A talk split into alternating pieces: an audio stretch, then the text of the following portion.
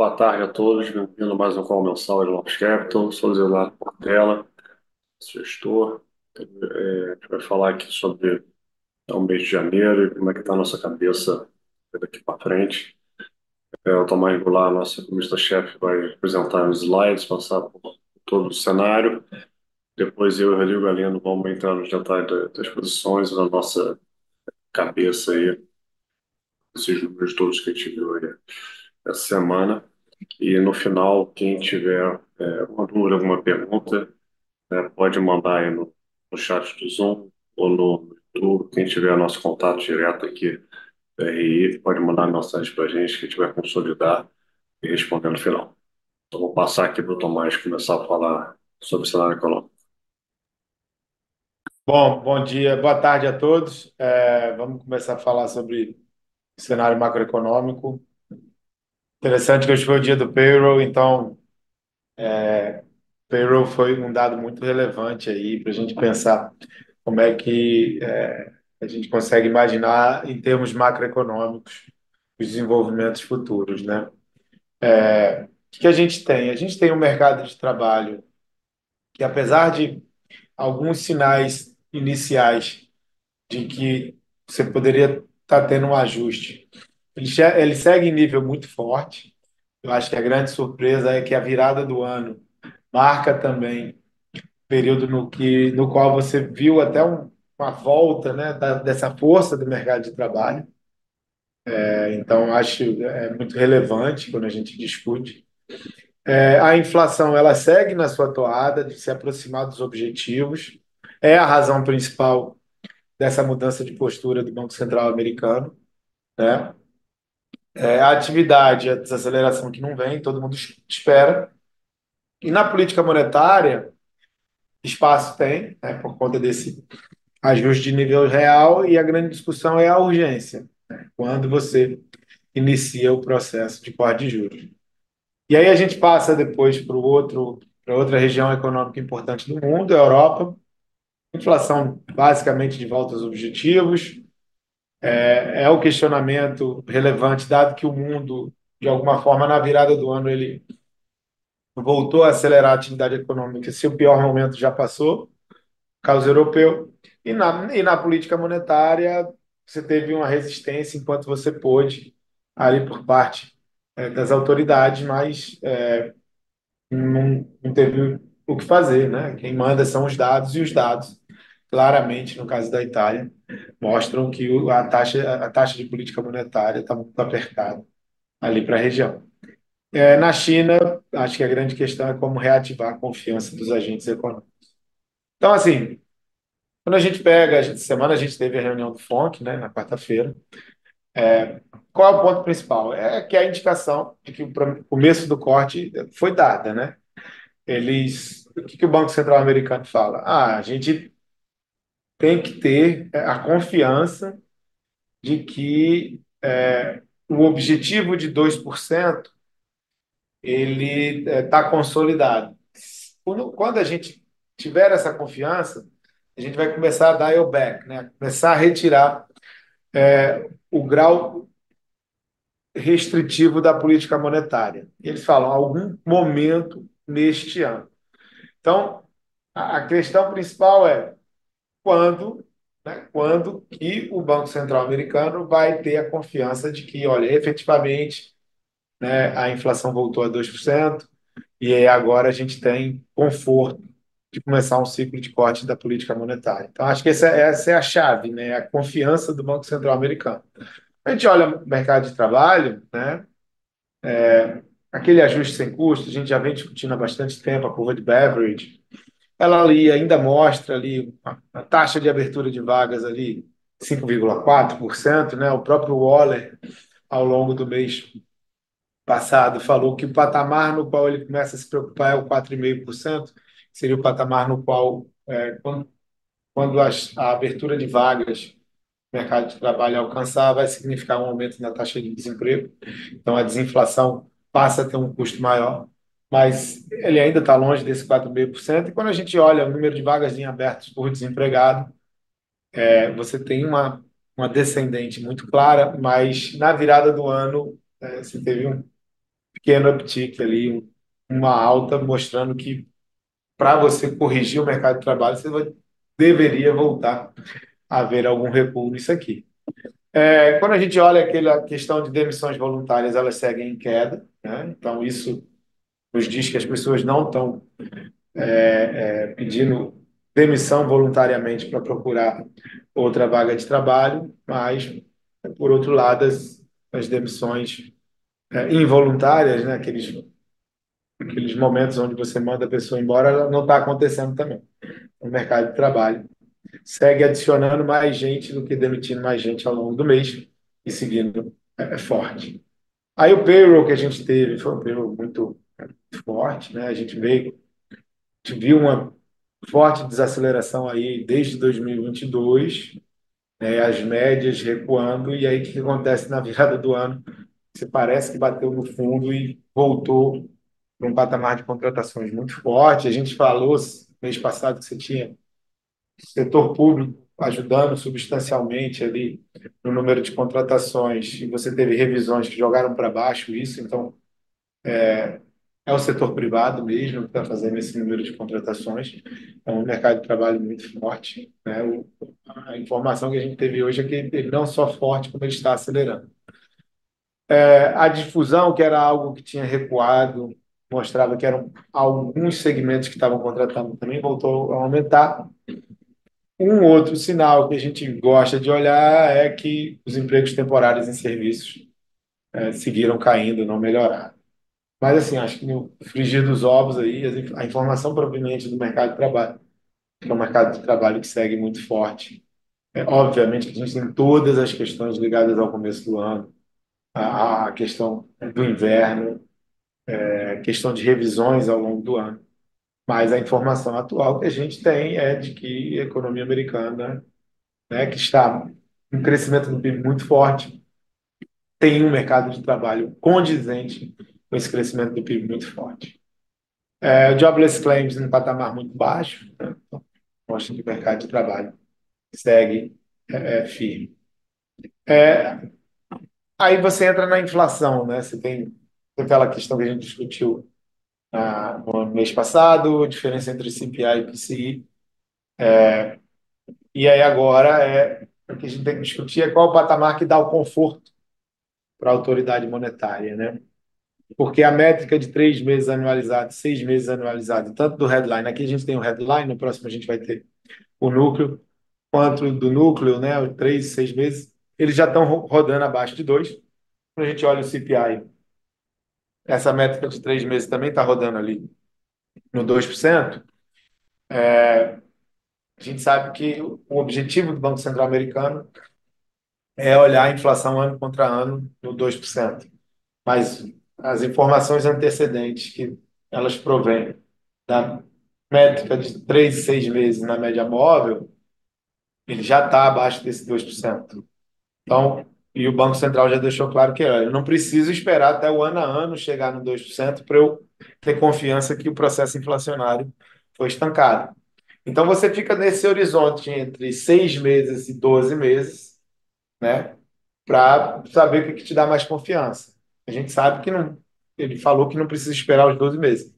Então, na nossa cabeça, provavelmente, o Banco Central americano imagina os próximos dois números de inflação.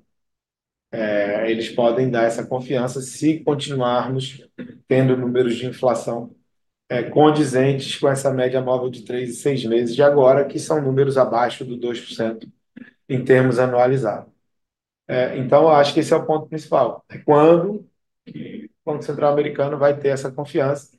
Lembrando de que a gente até vai ver é, é, mais à frente, mas o próprio Powell falou: olha, a gente não precisa ter uma desaceleração do mercado de trabalho para ter essa confiança.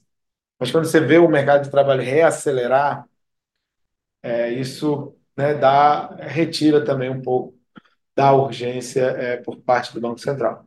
Mas assim, toda a comunicação do Banco Central americano, ela é ligada a- aos números de inflação. Então a gente tem que ver os próximos relatórios de CPI e PCI.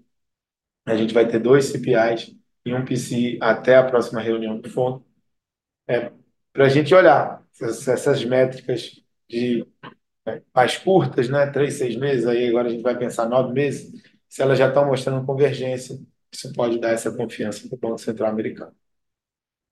É, tem uma discrepância aí no, no PCI, no CPI, principalmente nessa questão do supercore, né, que é a parte de serviços excluindo energia e habitação. No caso do PCI, ele já está quase no, 3, no 2%. No caso do CPI, ele está rodando ali mais próximo de 5%. Né? Então, mas, como a gente discutiu na última vez, o PCI é o indicador preferido do central. Quando a gente olha é, para a inflação tendencial, há uma tendência de convergência para o objetivo de 2%, né? a parte de bens já até já puxa até a inflação para baixo, né? É, serviços serviços ex-housing são os, os dois componentes que precisam voltar um pouco a ter uma dinâmica de queda. É, as expectativas de inflação, a gente vai ter no começo da semana que vem a atualização, mas ao que tudo indica, as expectativas de inflação seguiram melhorando, se seguem indicando de que o processo do Banco Central de convencimento dos agentes econômicos de que a inflação é, retornaria ao objetivo, ele aconteceu. Vamos ter uma novidade aí em relação às expectativas de inflação um dado super importante, mas ela explicaria como é que você conseguiu gerar essa desinflação ao menor custo possível, né? O controle das expectativas, é, a recuperação da credibilidade da política monetária, isso tudo foi super importante para explicar é, o comportamento da inflação. O ritmo de crescimento né, semestral, trimestral, ele segue muito firme, é, e aí o próprio, é, o próprio Paulo fala, olha, por algum momento a gente falou que o mercado de trabalho tinha que acelerar para a gente ter confiança que a inflação ia voltar para a meta. Falou, a gente teve aí essa desinflação sem precisar ter uma deterioração do mercado de trabalho. Eu é, é, eu gostaria era de ver mais crescimento, né? Se a gente está vendo crescimento em um mercado de trabalho sem inflação, para mim é o melhor dos mundos. Mas a gente sabe que essas relações elas não perduram por muito tempo. Então, é, é, por mais que ele fale nesse sentido e diga o que importa são os números de inflação, um mercado de trabalho tão forte é, vai gerar algum incômodo por parte da autoridade monetária, sim. Olhando pela regra de Taylor, o Fed está certo em levantar a discussão de cortar. Pela regra de Taylor, já deveria estar cortando a taxa de política monetária. É, e aí a gente passa para a Europa, e aí é, é, são casos semelhantes, né? Desemprego também no low. É, então a gente teve aí a né, discussão sendo realizada aí na, na última na reunião de semana passada do Banco Central Europeu, no qual eles abriram espaço para iniciar o momento do corte, né? Eles falavam a gente vai cortar a partir do meio do ano. Mudaram para a gente vai cortar a partir do momento que os dados econômicos nos disserem que a gente pode cortar. Então é uma situação semelhante nos Estados Unidos, taxa de desemprego muito baixa, crescimento econômico bem mais baixo do que no caso americano, mas é, é uma questão estrutural. Né? Estruturalmente, a Europa não cresce. É, e a inflação, claramente, você olha ali nas variações mensais, você pega ali nas variações mensais que nos últimos três, quatro meses, elas já estão rodando ali num patamar condizente é, com a meta de inflação. Então, efetivamente, a Europa é um caso também onde você controlou a inflação mesmo com o mercado de trabalho muito forte. Só que no caso europeu tem a diferença de que o PIB está mais fraco. Então, é, estruturalmente, é um crescimento mais baixo. Então, isso daqui abriu espaço para, é, é, novamente, a Lagarde abrir, é, abrir todos os flancos para começar um processo de corte de juros e assim como nos Estados Unidos, a gente também viu uma melhora bem expressiva das expectativas de inflação, e isso explica como é que você teve uma melhora da inflação mesmo no momento que o mercado de trabalho segue muito forte. Na atividade econômica global, né, a gente já tinha visto que os serviços tinham, né, na virada do ano, ali, último, né, dezembro, tinham dado uma puxada, na atividade global. O que a gente viu agora é quando a gente olha os PMIs, a gente só tem a informação completa das manufaturas. Segunda-feira a gente tem de serviços. Mas olhando mesmo as manufaturas que, teorias, é uma parte que não estava mostrando recuperação na atividade global, a gente já vê um pequeno uptick ali, é, mostrando que, a gente olhando graficamente, está dizendo para a gente que, na verdade, o mundo não está mais desacelerando. Está tendo uma tendência de melhora, por mais que uma melhora lenta, mas alguma tendência de melhora. Quando a gente olha para o PIB americano, ele vai dizer para a gente que é, claramente, é, tem grau de melhora possível no nível global. E aí a melhora acontece, por enquanto, na parte de bens de consumo. Né? Quando você começar a melhorar a produção de bens de capital, de bens intermediários, aí sim você tem uma possível recuperação cíclica da parte das manufaturas. É, e aí a gente entra na, na China, né, rapidamente, só para falar que a gente não tem nenhuma reversão da força deflacionária chinesa. É, a gente é uma região econômica do mundo a gente precisa ver a recuperação de crescimento. Ela não aconteceu. Os agentes não é, ganharam a confiança necessária para gerar a melhora econômica. Você não tem uma virada do impulso de crédito. Então, provavelmente a gente vai ter que começar a ver é, é, uma melhora, né, uma, uma, política monetária mais expansionista. Talvez o Banco Central Chinês esteja esperando o Fed ou é uma mudança de postura mesmo. Não quero mais gerar um impulso creditício, mas assim, o crescimento econômico chinês vem com impulso creditício e ele não aconteceu. E aí você faz uma pesquisa lá com os próprios chineses, é, eles não têm mais uma preferência por investir, a preferência total é por poupar. Então, isso e, e você não tem os mecanismos né, de, de aumento de consumo, você não tem uma rede de proteção social, você não tem transferência direta de renda, é, no caso é, chinês. Então, isso daí você entra nessa, você continua é, nessa espiral deflacionária. É, pode até ser bom para o mundo porque exporta deflação, mas ele não te ajuda porque ele não, não carrega né, o complexo de commodities para cima, que é tão importante para o Brasil. E aí a gente entra em Brasil, que a gente tem, a gente tem no curto prazo algum é, repique da inflação de serviços. Tinha discutido mês passado uma subida da, da parte de alimentação in natura. A gente acha que vai ter uma volta à tendência de números mais baixos de inflação a partir de março, tá? Muito por conta de, de alimentação. Então, a gente tem uma perspectiva muito positiva para a inflação desse ano, 3,2%. É, no longo prazo, você precisaria ver um fiscal melhor para que a gente comece a observar um recuo nas expectativas. A gente deve continuar observando um recuo nas expectativas, principalmente nas relacionadas ao ano de 2024, mas o Banco Central do Brasil gostaria de ver um recuo das expectativas para 2025 e 2026. Na atividade, a gente tem sinais vistos. Né? Eu acho que o Brasil é um país né, aberto né, economicamente hoje em dia. Então, a gente vai de acordo com o mundo. Se o mundo estiver virando, tendo essa retomada, apesar da China um pouco mais fraca, ela vai carregar, o Brasil vai junto do mundo e também apresentar alguma melhora na atividade econômica. E nos juros, a gente, né, o Banco Central está deixando claro que os movimentos de corte são movimentos telegrafados de pelo menos mais duas reuniões de 50 bips. Mas daqui a pouco a gente entra no momento que, olha, a gente não pode mais telegrafar duas de 50 bips. Talvez a gente tenha que desacelerar. Então a gente passa a depender muito mais do que acontece juro lá fora tá? do que por, por características próprias, mesmo a gente com essa visão de que o, o IPCA vai ser tão mais baixo aí em 2024. É, se a gente tiver uma melhora nessas expectativas para os prazos mais longos, eu acho que é, o Banco Central vai, vai, vai gostar bastante e vai ajudar muito na condição de política monetária. Então, acho que tem que ter essa confiança fiscal para isso acontecer. Então, aí no curto prazo, você tem serviços, subjacentes pressionando, tem o IPCA de janeiro que vai ser 0,33 baixo, fevereiro mais alto, 0,70, e a gente tem um março bem, bem baixo, evolução de alimentação. É a inflação 2024, a gente tem 3,2, é, serviços com 4 e industriais te ajudando. É, no curto prazo, a gente tem essa pressão nos núcleos, né? os núcleos um pouco mais pressionados aí do que eles estavam rodando anteriormente. A gente acha que tem algo sazonal da virada do ano, tem o fato da atividade econômica também está um pouquinho melhor, isso daí a gente tem que levar em consideração.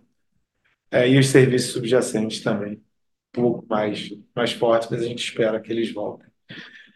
Não para uma trajetória abaixo da trajetória de metas, mas que pelo menos volte para algo condizente com a meta de inflação. É, sem ficar, um fiscal com a melhora inequívoca, a gente tem o benefício é, das expectativas de inflação melhorar, a gente vai ver 2024 recuando, acho que a gente gostaria de ver 2025, 26, 27, 28 também nessa trajetória de recuo, acho que esse é um componente mais importante aí para definir se o Banco Central pode estender um pouco mais o ciclo em relação ao que a gente tem de 9% é, por fatores domésticos. Né? É, confiança PMI melhores em janeiro, então, de alguma forma, a percepção global melhor te trouxe uma melhora na confiança, te trouxe aí PMI industrial bem melhor do que o esperado. Falta confirmar um pouco esses dados de atividade industrial. Hoje a gente teve relacionado a dezembro, foi super positivo. É, os indicadores de situação atual ainda precisam melhorar, né? está muito relacionado a uma melhora de expectativas. A situação atual da indústria melhorou substancialmente, então a gente gosta de olhar assim esses indicadores de confiança, mas tem alguma mudança de percepção, principalmente na manufatura, que pode te dizer que, que alguma melhora vai acontecer na atividade econômica aí no. É, o mercado de trabalho segue indicando que o consumo vai ficar muito forte no Brasil.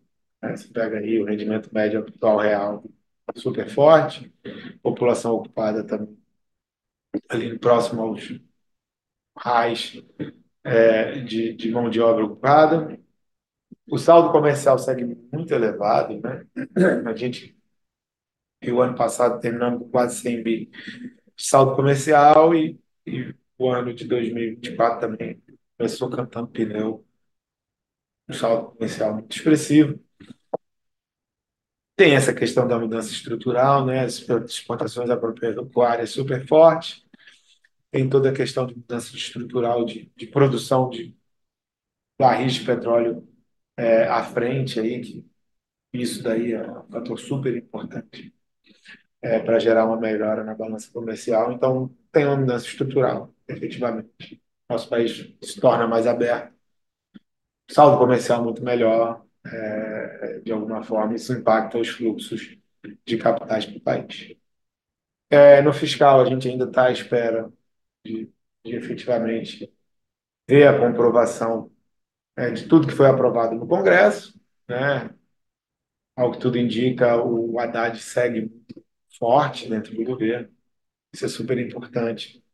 E o Haddad forte, você, de alguma forma, tem na cabeça que e é, métricas mais positivas de fiscal podem ser aprovadas. E aí a gente tem a questão da, da Selic, né? a gente tem 9% de Selic final, para a gente imaginar, um, assim, de olhar o diferente, a diferença entre Selic e Fed Fund, quando ela foi muito abaixo do que a gente imagina que ela vai alcançar ali até o final do ano. É, foram períodos onde o fiscal estava tendo uma expressiva melhora, é, para a gente imaginar que ela volte a ter alguma trajetória próxima a isso, ou a Fed Fund vai cair mais do que a gente coloca aqui, ou você tem uma percepção fiscal melhor, é, no caso brasileiro. Mas a gente imagina que a Selic, nossa Selic final, ela segue 9%. Tá?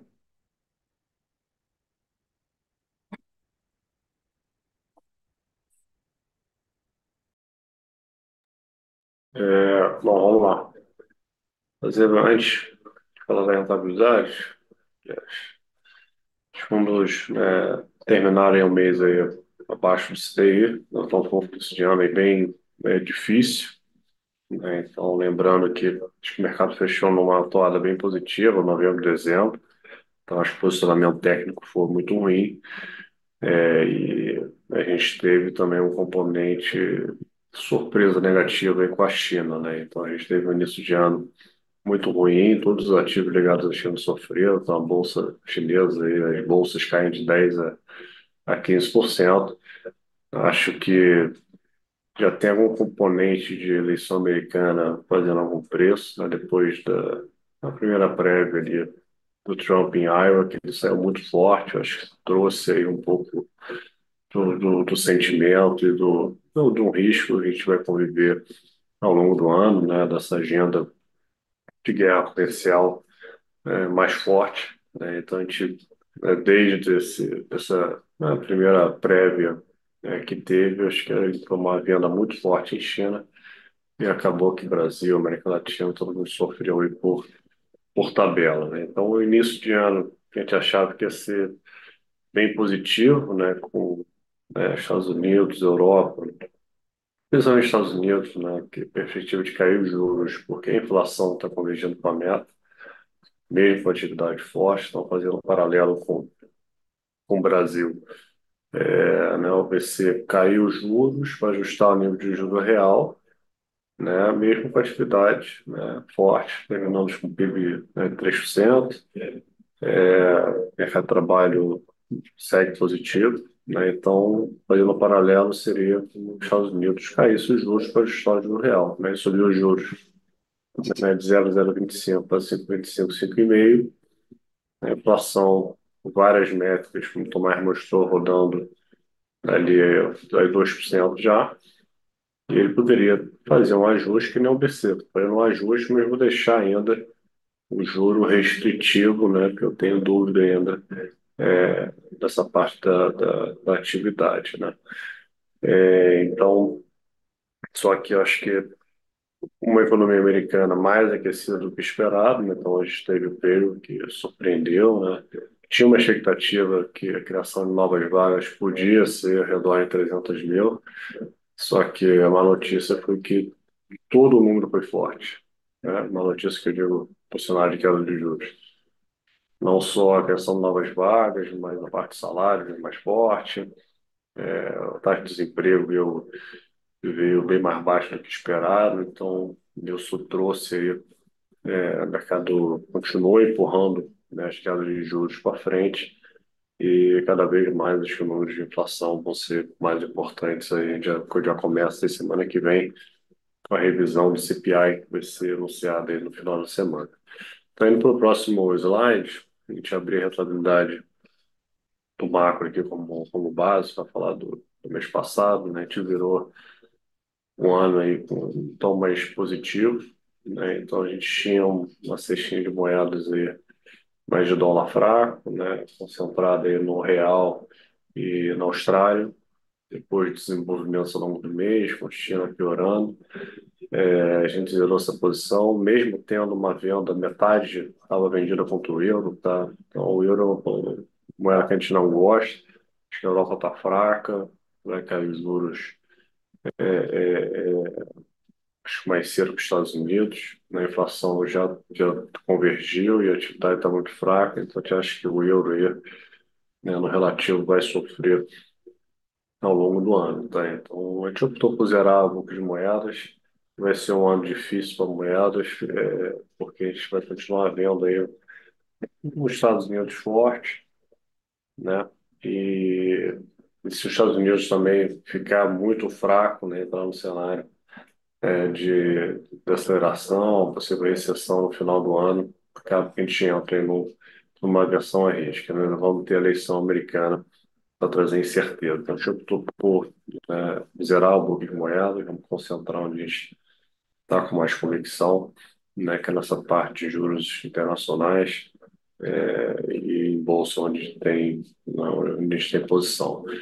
Na fixa local a gente virou é, bem zerado, comprado em implícito, né, está vendo pressão de natura no início do ano, é, pressão sempre tem pressão de educação, terminou levemente negativo, teve a surpresa do IPCA é, 15 passagem aérea bem mais fraco. A gente também a gente já estava animado aí com o ano, mas ficou mais animado com a inflação dos próximos meses. Acho que pode continuar a convergência mais rápida para perto de 3, a gente zerou, zerou esse book. Né? Então, é, está mais concentrado na parte de juros internacionais. Tá? Então, o juro internacional a teve um ganho na posição de chip na curva americana, A gente gosta muito dessa posição, para carregar ao longo do ano. Parte longa vai continuar pressionada pelos leilões que vão ser crescentes. Aumento do PEF nos Estados Unidos vai ser muito grande. Ano de eleição, né, não vai ter corte de gás. E vendido na parte intermediária, é, acreditando aí que o cenário de inflação mais baixa vai permitir que o Fed faça esse ajuste de juro real. Né? Então, tem espaço para cair 100, 150 bips, né? e acho que a curva vai continuar é, inclinando. Né? O que a gente fez na virada do mês né, é, foi começar a vender nos países que a gente está vendo uma atividade mais fraca. Né? É, então, a gente teve uma correção ao longo do mês de abertura de juros, né? a gente aproveitou para entrar na venda em países como a Austrália, como a Europa, como a Inglaterra. Estamos mantendo a venda no México por preço, tá? Então, o México é o país está com juro real aí projetado de 7,5% e nunca teve um juro real tão alto, né? E está com essa pressão na curva, que a economia americana continua muito forte, né?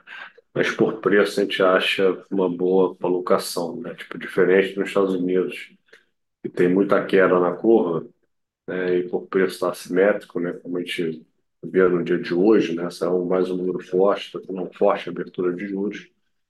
É, a gente até aproveitou para é, é, vender mais um pouquinho de Europa, né? Porque a Europa está com a inflação convergendo e está com atividade muito fraca, diferente dos Estados Unidos, ela não está com impulso fiscal mais positivo. Então, a gente está vendo como oportunidade o dia de hoje para aumentar países que a gente tem mais, mais é, é, convicção. Tá?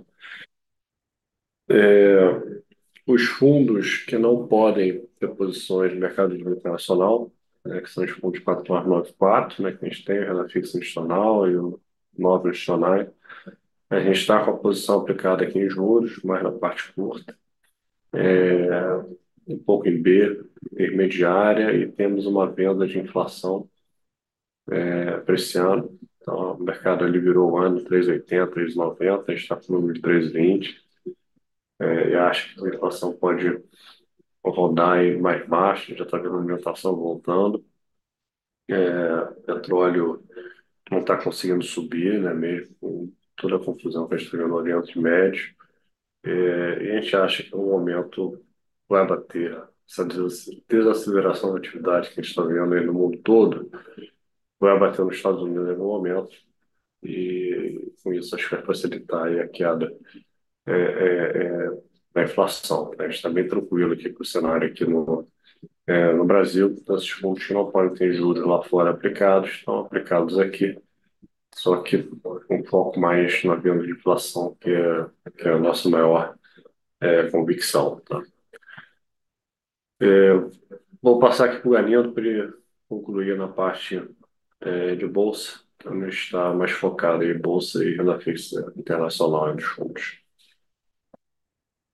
Tá bom. Na parte de bolsa, é, vamos lá, de resultado, né? O resultado foi ali próximo a zero no mês, Acho que a gente teve destaque positivo é, na parte de, do comprado na Bolsa Americana é, e numa posição vendida que a gente fez é, no setor aéreo aqui no Brasil. E em contrapartida né, de perdas, é, é, um pouco na parte doméstica aqui no Brasil e um pouco é, em países emergentes, tá? em AM. É, acho que a gente é, tem de posição hoje uma posição comprada na Bolsa Americana, tá? É, e uma posição direcional bem próxima a zero aqui no Brasil, tá? É, acho que a turma falou aí do pano de fundo, né? Acho que assim, para discussão de, de bolsa, importa menos, né? É, o time né, se, se a queda de juros vai ser em março ou né, na outra reunião, né, e mais um pano de fundo né, que teoricamente, independente do valuation, é bastante positivo, que é a inflação controlada, né, com atividade bem, né, é quase um cenário né, dos sonhos, né, do ponto de vista de conjuntura, assim, para empresas, né? E eu acho que isso é o que justifica o mercado, além de ter bastante liquidez, né, no sistema, está nos preços que está, esse S&P próximo aí aos 5 mil pontos, né, e seguindo aí com a alta após a alta do ano passado. Tá? É, enfim, mesmo a gente tendo um pouco né, o sentimento de que o valuation está escado, né, é difícil você precisar onde um movimento né, desse pode parar. Né? Então, acho que o que a gente tem optado aqui em termos de posicionamento é, é ter esse long comprado na Bolsa Americana, é, bem simples, no índice, é, no próprio S&P, tá, em futuro, tá, e impressionante, até nos surpreende também a resiliência né, que essa alta vem apresentando, né, mas, mas eu acho que você tentar pegar essa tendência, né, é, que é um, um, uma conjuntura né, teórica muito positiva para a bolsa, via é, esse trade bem simples, tem funcionado, tá? E qualquer coisa que se tenta fazer diferente disso, né, tem acabado complicando porque é uma conjuntura macro passando por cima né, de, de todo o resto, tá? É, e aí, falando é, um pouco assim, os movimentos que têm acontecido esse ano, é um jogo de rotação é, que bem interessante, que está seguindo a tendência né, que aconteceu no ano passado. Né? As big techs americanas, né, como um play seguros, né, é, inclusive quando vem para a mesa alguns questionamentos aí de bancos regionais né, e tudo, né, eventualmente uh, pressões ainda mais para alívio monetário, né, essas companhias ainda se beneficiam disso, além de resultados realmente espetaculares que elas vêm entregando. Né? Então, é, o dinheiro está fluindo todo para lá, está um jogo de fluxo muito grande. Né? Globalmente falando, a contrapartida disso são as seguidas decepções com China, né? é, que é um país que tem vivido as suas peculiaridades lá, né? É, inclusive de, de seguidas intervenções que foram feitas no mercado, ficando um mercado que, tirando uma outra especulação quase né, ininvestível, né, e os reflexos disso né, para commodities e para países correlacionados. Né? Então, por exemplo, você vê, é, no caso da Bolsa aqui no Brasil, né, um outflow no ano que já chama atenção, já são quase 8 bi de venda de estrangeiro, né, é, mesmo com, com, com a queda de juros, né, o Banco Central promovendo um ciclo de queda de juros aqui, você ainda tem né, uma sequência de resgates, né, é, seja em fundos de ações, seja em fundos multimercado.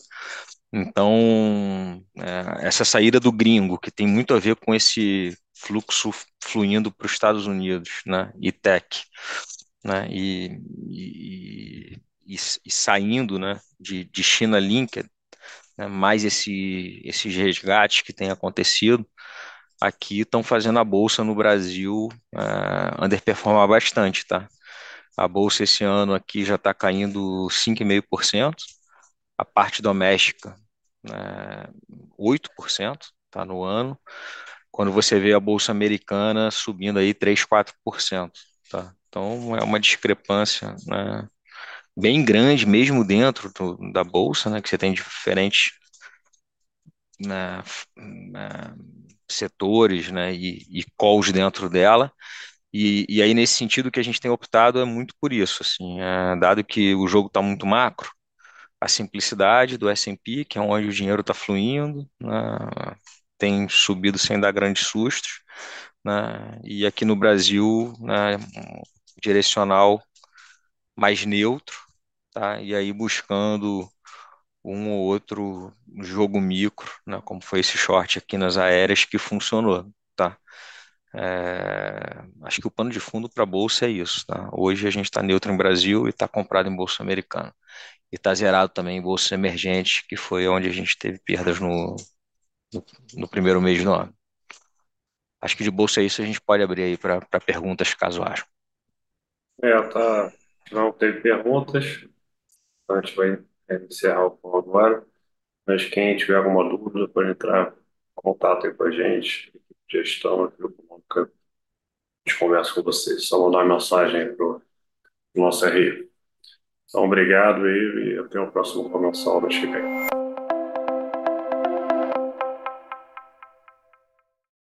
A Novos Capital, gestora de recursos limitada, não comercializa nem distribui cotas de fundos de investimento ou qualquer outro ativo financeiro. Este podcast não constitui uma oferta de serviço pela Novos e tem caráter meramente informativo. A Novos utiliza informações de fontes que acredita serem confiáveis, mas não se responsabiliza pela exatidão de quaisquer das informações assim obtidas e utilizadas neste podcast, as quais não foram independentemente verificadas. Estas informações podem estar desatualizadas ou sujeitas a opiniões divergentes. Este conteúdo não constitui uma opinião ou recomendação, legal ou de qualquer outra natureza, por parte da Novos, e não leva em consideração a situação particular de qualquer pessoa. A utilização das informações aqui contidas se dará exclusivamente por conta e risco de seu usuário. Antes de tomar qualquer decisão acerca de seus investimentos, a Novos recomenda ao interessado que consulte seu próprio consultor legal.